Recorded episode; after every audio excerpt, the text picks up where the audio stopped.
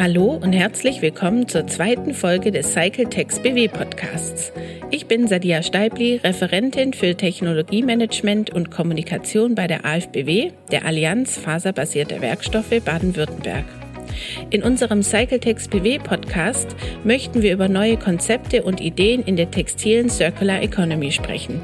Hierbei haben wir textile Pre-Consumer-Abfälle bzw. Wertstoffe im Blick. Wir wollen Denkanstöße liefern, die bei der Transformation from linear to circular in der technischen faserbasierten Textilindustrie hilfreich sein können. Deswegen freue ich mich besonders, dass heute Herr Thomas Strobel von der Fendis GmbH zu Gast ist und wir in unserer heutigen Folge ein paar Denkanstöße zu Recycling, Nachhaltigkeit und Kreislaufwirtschaft geben wollen. Herzlichen Dank, Herr Strobel, dass Sie sich heute Zeit für den Podcast nehmen. Ja, grüße Frau Steibli. Ähm, Mache ich gerne. Ich kenne die AFBW seit äh, 2014 aus einem Projekt zur Zukunftslandkarten mit dem Forschungskuratorium Textil. Und deswegen freue ich mich immer über offenen Austausch zu Zukunftsthemen als äh, Impuls, äh, wo Veränderungen für die Zukunft äh, möglich sind. Ja, wunderbar. Herr Strobel, Sie sind Zukunftslotse. Das müssen Sie mir gleich mal erklären. Was genau bedeutet das? Und in Ihrer Signatur steht ja auch zusätzlich, Zukunftslandkarten geben Orientierung. Wie ist denn das zu verstehen? Ja, zum einen, äh, Zukunftslotse ist eine Analogie zur Rolle eines Lotsen auf einem Schiff, äh, die ich bei Zukunftsthemen einnehme. Und ich begleite dazu mit meiner Arbeit Unternehmen und Verbände methodisch und inhaltlich, äh, wenn es um die Kursbestimmung für erfolgversprechende Wege in die Zukunft geht. Ähm, die Orientierung kommt daher, dass wir eine gemeinsame Zukunftsreise machen, äh, zum Beispiel in Richtung 2050, wenn wir von dort auf 2030 zurückschauen wollen, was dann ein wesentlicher äh, Teil der Planungsarbeit ist. Und diese Zukunftslandkarte, die Orientierung gibt es dabei das gemeinsame arbeitende Zukunftsbild ähm, für Zukunftsverständnis, äh, für Wirkzusammenhänge und für kurz-, mittel- und langfristige geschäftsstrategische Ableitungen. Ja, wir haben uns ja letztens auch bei einer Veranstaltung der AfBW getroffen. In der Diskussionsrunde am Ende haben Sie nicht von Umdenken, sondern von Umhandeln gesprochen. Das hat uns super gefallen. Können Sie das auch unseren Zuhörern erklären? Ja, gerne. Ähm, aus meiner Perspektive ist Umdenken die Voraussetzung für eine nachhaltige Zukunft, äh, die wir haben wollen. Äh, aber konsequentes Umhandeln wird diese Zukunft erst möglich machen. Ähm, an dem Beispiel heißt es, ähm, Verbraucher, die umdenken, äh, die würden gerne Bio-Lebensmittel kaufen, äh, greifen aber aus Preisgründen weiterhin zu Industrielebensmitteln. Äh, umhandeln würde bedeuten, äh, den Prioritäten äh, des nachhaltigen Denkens auch äh, bei solchen Kaufentscheidungen zu folgen. Und ähm, das ist auch möglich, denn ich bekomme oft äh, dann zum Hinweis, äh, ja, gesunde Bio-Lebensmittel, die muss man sich erstmal leisten können. Und ich sage dann aber gerne, ähm, aus medizinischer Sicht essen wir heute dreimal so viel Fleisch, wie wir aus äh, gesundheitlicher Sicht sollten. Ähm, und das bringt uns schnell zu der Schlussfolgerung, äh, wenn wir dieses Drittel nur essen, das wir sollen, dann können wir dafür sogar dreimal so viel bezahlen und haben am Ende des Monats keine Mehrausgaben. Und das ist genau der Unterschied zwischen äh, Umdenken und äh, in dem Sinne wollen und Umhandeln im Sinne von äh, tatsächlich auch tun. Wir wollen gleich zu Beginn jetzt mal einen Knackpunkt ansprechen. Und zwar Kosten von Recyclingrohstoffen oder Sekundärrohstoffen im Vergleich zu Virgin. Ja, ein wichtiger Punkt, auf den ich auch dann ganz pragmatisch eingehen möchte. Ähm, Fakt ist, solange Virgin günstiger ist als Recycling, ist Ressourcenverbrauch billiger als Ressourcengebrauch. Und das steht im Widerspruch zur notwendigen Nachhaltigkeit, die wir auch von den Nachhaltigkeitszielen her verfolgen. Ähm, und äh, wir müssen akzeptieren, dass innerhalb dieser Randbedingungen Marktkräfte Nachhaltigkeit nicht gestalten werden. Ähm, das ist auch eine logische Folge von dem, dass wir ähm, ja oft sagen, Recycling rechnet sich nicht, weil es teurer ist. Aber wir müssen umgekehrt anerkennen, die Probleme, die wir inzwischen verzweifelt zu lösen versuchen, die haben wir seit 50 Jahren, weil sich das, was wir bisher gemacht haben, alles gerechnet hat. Und es geht von fossilen Rohstoffen über Fast Fashion äh, bis hin zu thermischer Entsorgung als schön gefärbtes Verbrennen. Und von daher müssen wir einfach sehen, ähm, diese, diese Logik des Virgin ähm, ist eine nicht nachhaltige Logik. Ähm, und wenn wir Nachhaltigkeit wollen, äh, müssen wir an der Stelle umdenken und umhandeln. Mhm. Und warum wird sich denn diese Kostenbetrachtung auch in Bezug auf Virgin in Zukunft ändern? Äh, die wird sich deswegen ändern, weil wir zu einer grundsätzlich anderen Prozessbetrachtung kommen müssen, meiner Meinung nach. Ähm, Wertaufbau oder Wertschöpfungsprozesse in Produktion und Montage wurden über Jahrzehnte kostenseitig äh, optimiert, einschließlich Automatisierung, Robotik und was wir bei KI noch alles vorhaben. Und wir haben auf der anderen Seite Werterhaltungsprozesse, die von äh, Repair über Reuse, Refurbish bis Recycling reichen. Und die waren in der Vergangenheit in der Prozessgestaltung und Verbesserung bisher nie gleichberechtigt. Ähm, das heißt, äh, alle Kostenbetrachtungen, äh, die belegen, dass die Werterhaltungsprozesse sich heute nicht rechnen, vernachlässigen perspektivisch einen wichtigen Nachhaltigkeitsaspekt. Und äh, die Kostenbetrachtung wird sich deswegen ändern, ähm, weil dieser, dieser lineare Wertaufbau, den wir bisher betrachtet haben, ähm, den müssen wir in irgendeiner Weise nachsteuern, dass auch diese Werterhaltungsprozesse entsprechend gestaltet werden. Und ein Beispiel, wo wir sehen, wie sowas dann ähm, funktioniert, ist eine CO2-Steuer, die wir bereits haben. Und wir können uns äh, genauso vorstellen, dass wir solche Wertschöpfungsprozesse mit Linearsteuern belegen, wenn die Kreisläufe für das äh, Recycling nicht geschlossen werden. Äh, wir werden nicht Nachhaltigkeitssteuern bekommen, wenn wir die Themen Repair und Refurbish nicht so vorsehen, wie das gebraucht wird. Ähm, und wir werden uns auch äh, darauf einstellen können, dass wir Ressourcenverbrauchssteuern an den Stellen kriegen, äh, wo nach technischem Stand äh, Ressourcengebrauch möglich ist.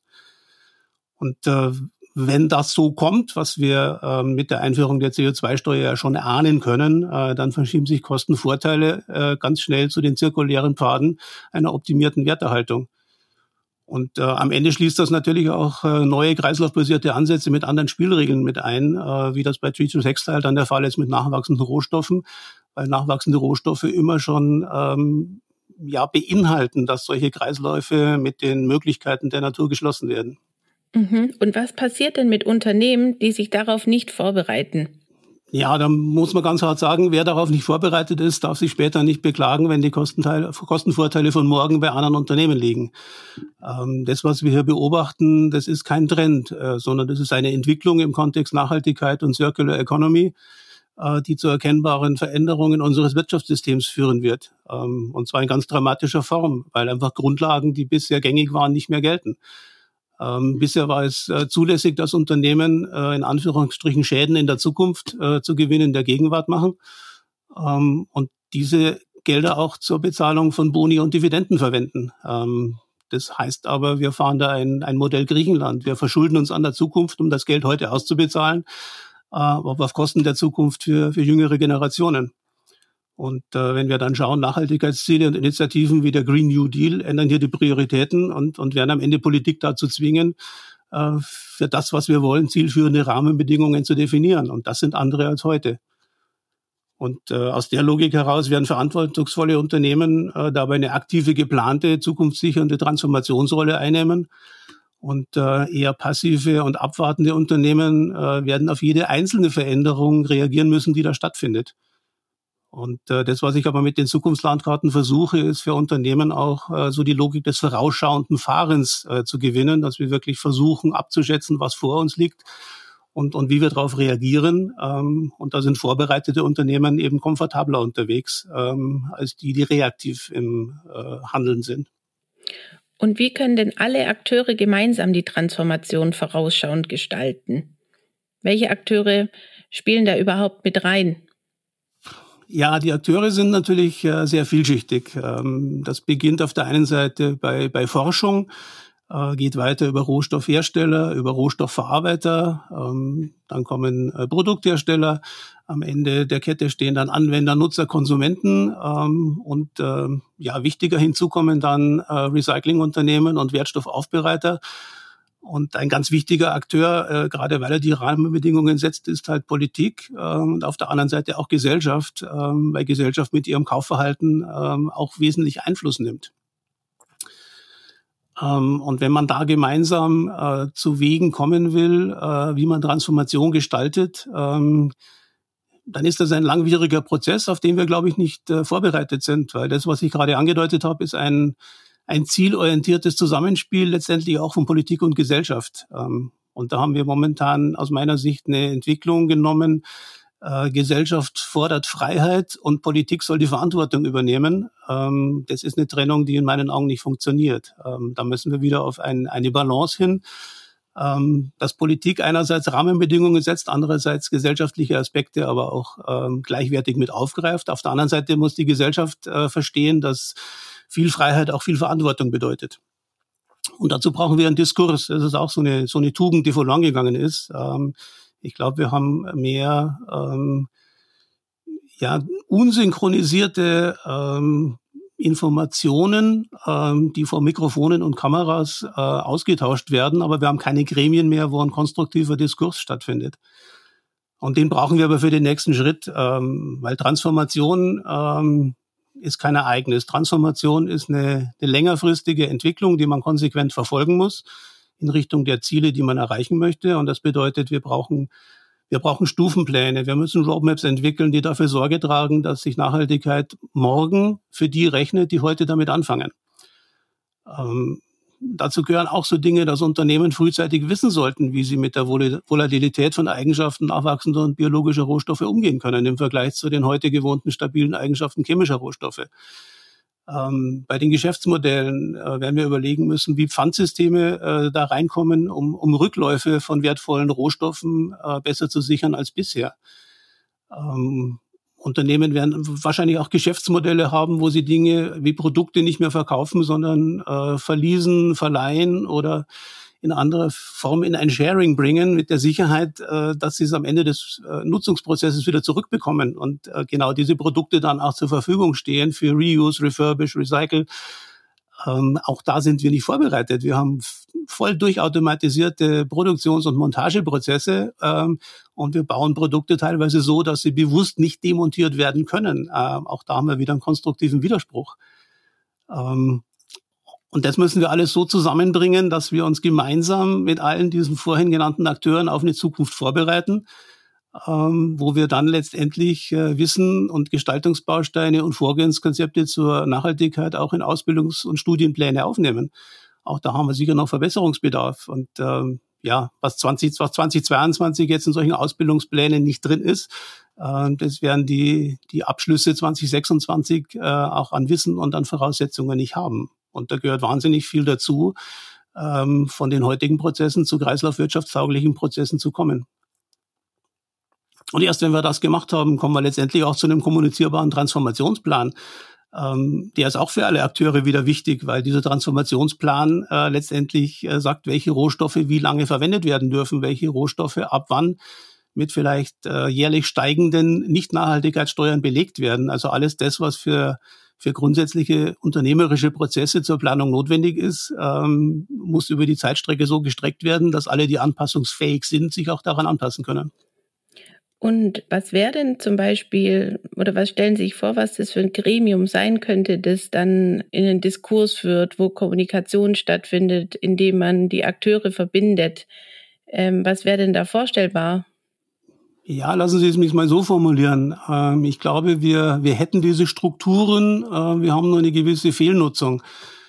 Ähm, wenn wir von, von Unternehmenslobbyismus, den wir äh, sehr gut beherrschen, wenn es darum geht, äh, Einflussnahmen auf politische Entscheidungen zu organisieren, ähm, umwidmen würden in einen Zukunftslobbyismus, wo wir Plattformen schaffen, dass alle die, die Zukunft haben wollen und alle die, die Zukunft mitgestalten wollen und das Ganze unter dem Aspekt äh, Nachhaltigkeit und, und Kreislaufwirtschaft, ähm, wenn die so zusammenkommen, dass da so viel Vorleistung erbracht wird wie in dem von mir genannten Unternehmenslobbyismus, ähm, dann funktioniert es, wenn wir uns die entsprechende Zeit dafür geben ähm, und äh, von vornherein die Ernsthaftigkeit dieses äh, Aufgreifens äh, dieser Forderungen ähm, unterstreichen. Mhm.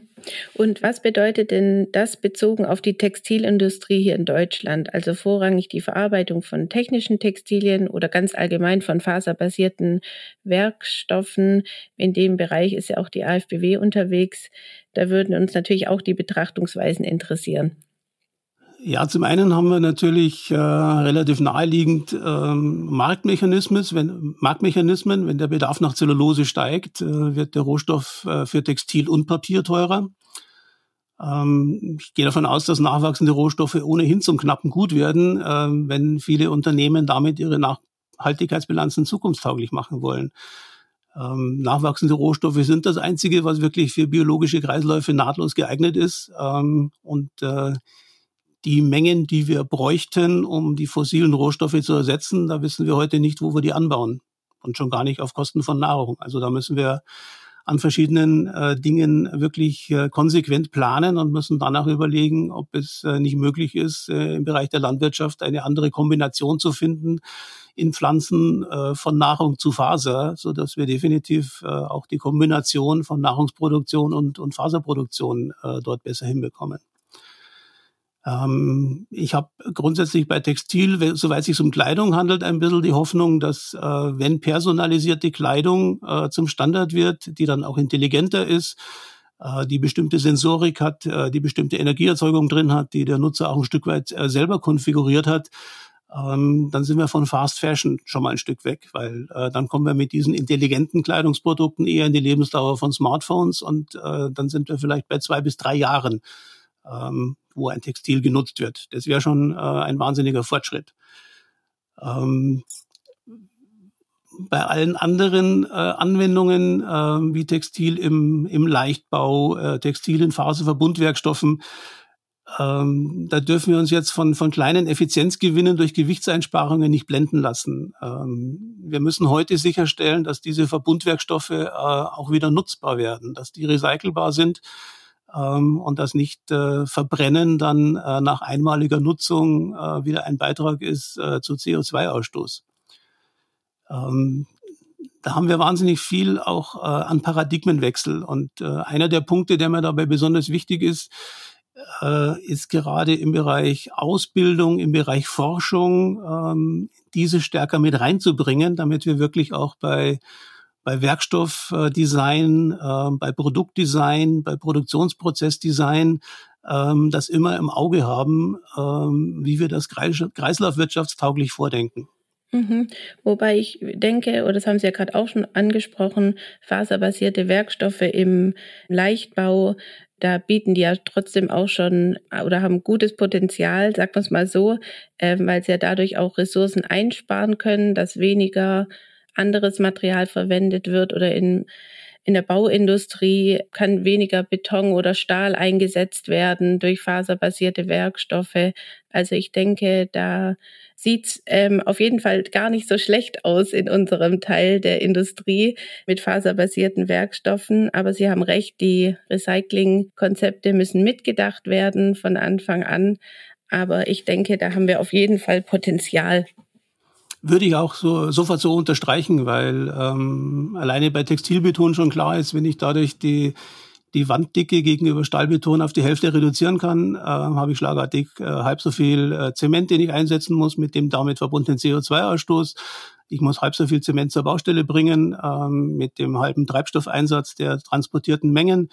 Ähm, wo wir uns noch dran gewöhnen müssen, denke ich, ist, dass wir Bauteile bewusst auf Lebensdauer designen, ähm, weil es gibt überhaupt keinen Grund, äh, ein Bauteil dann wegzuschmeißen, wenn wir das Produkt aus dem Betrieb nehmen. Ähm, in vielen Fällen sind wenig belastete Bauteile äh, auch, auch Reuse geeignet. Ähm, und es gibt, ähm, wenn Sie nehmen irgendwelche Teile innerhalb eines Druckers, ähm, wenn Sie ein Teil so designen, dass es über fünf Druckergenerationen nutzbar ist, dann verlängern Sie äh, die, die Nutzbarkeit dieses Bauteils um Faktor 5 äh, bei gleichem Rohstoffeinsatz.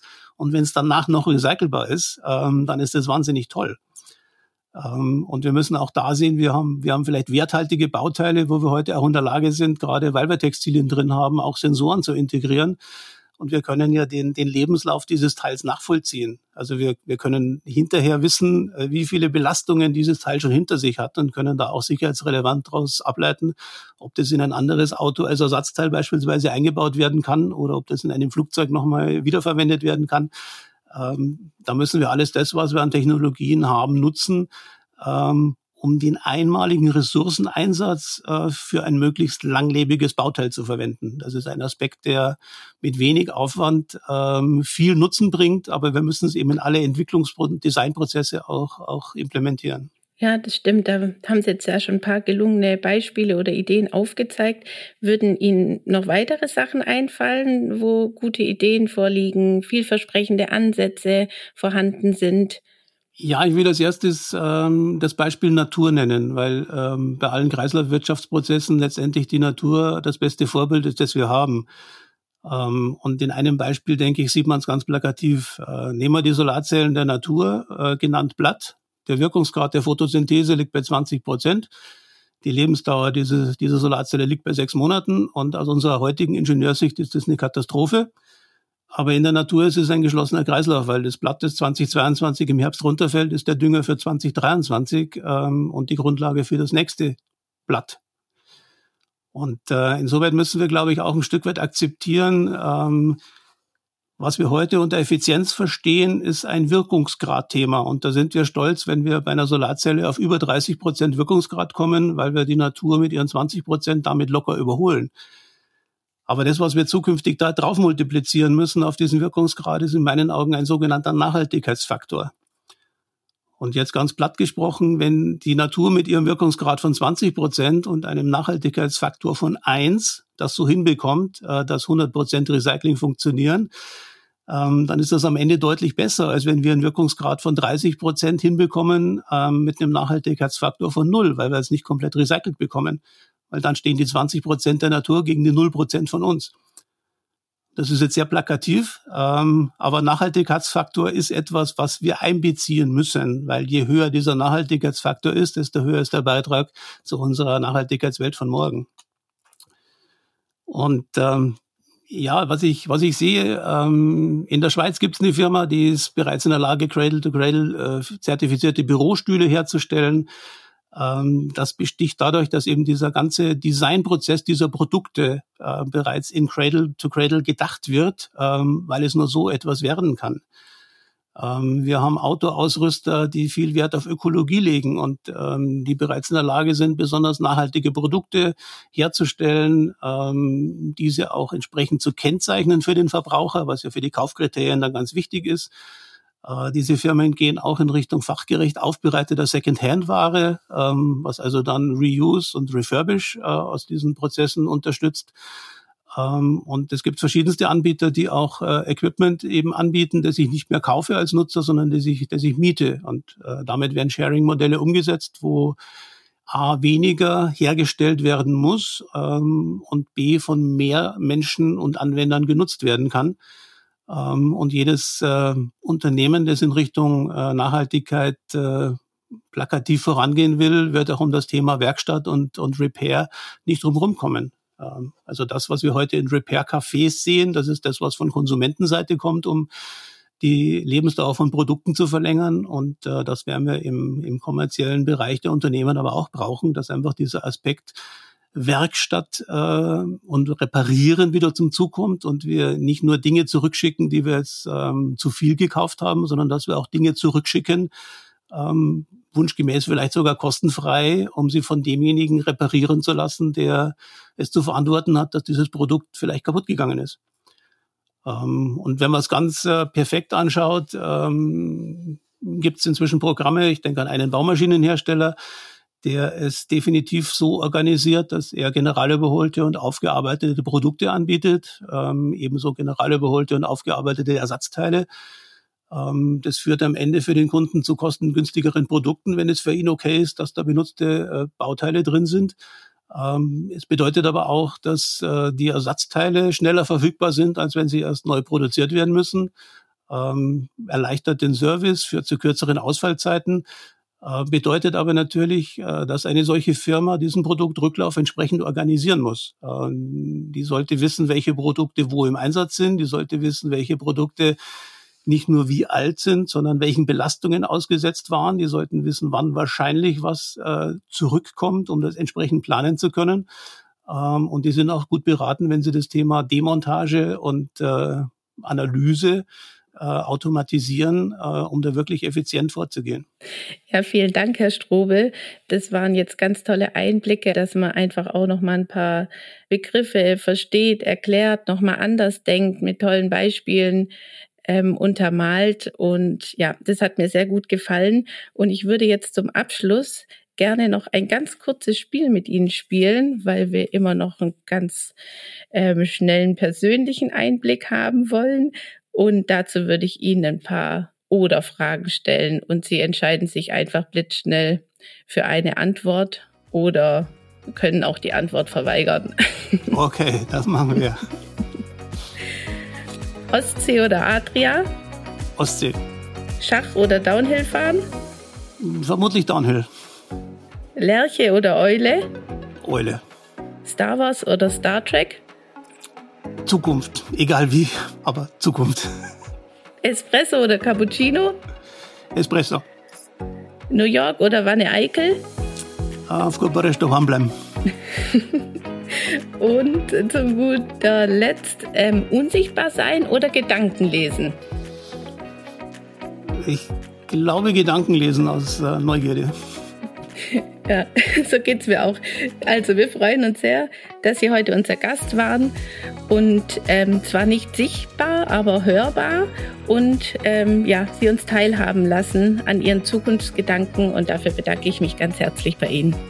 Ja, vielen Dank für die Gelegenheit, heute uns zur Zukunft auszutauschen. Ähm, hat mir Spaß gemacht und ähm, ja, ich hoffe, wir konnten ein paar neue Denkrichtungen anstoßen und ähm, wünsche uns deshalb äh, viele gute Ideen und äh, neben vielen Umdenkern auch ganz viele Umhandler auf den Weg in eine nachhaltige Zukunft, den wir so dringend brauchen. Ähm, wir müssen immer sehen, dass äh, ja, Menschen, die in diesem Jahr geboren werden, äh, sind Menschen, die aller Wahrscheinlichkeit nach 2100 erleben werden. Also wir haben heute schon viel Verantwortung für das Jahr 2100, auch wenn viele der Meinung sind, das wäre noch ganz weit weg. Aber wir müssen einfach uns vergegenwärtigen, die Menschen, die es erleben werden, die sind schon geboren.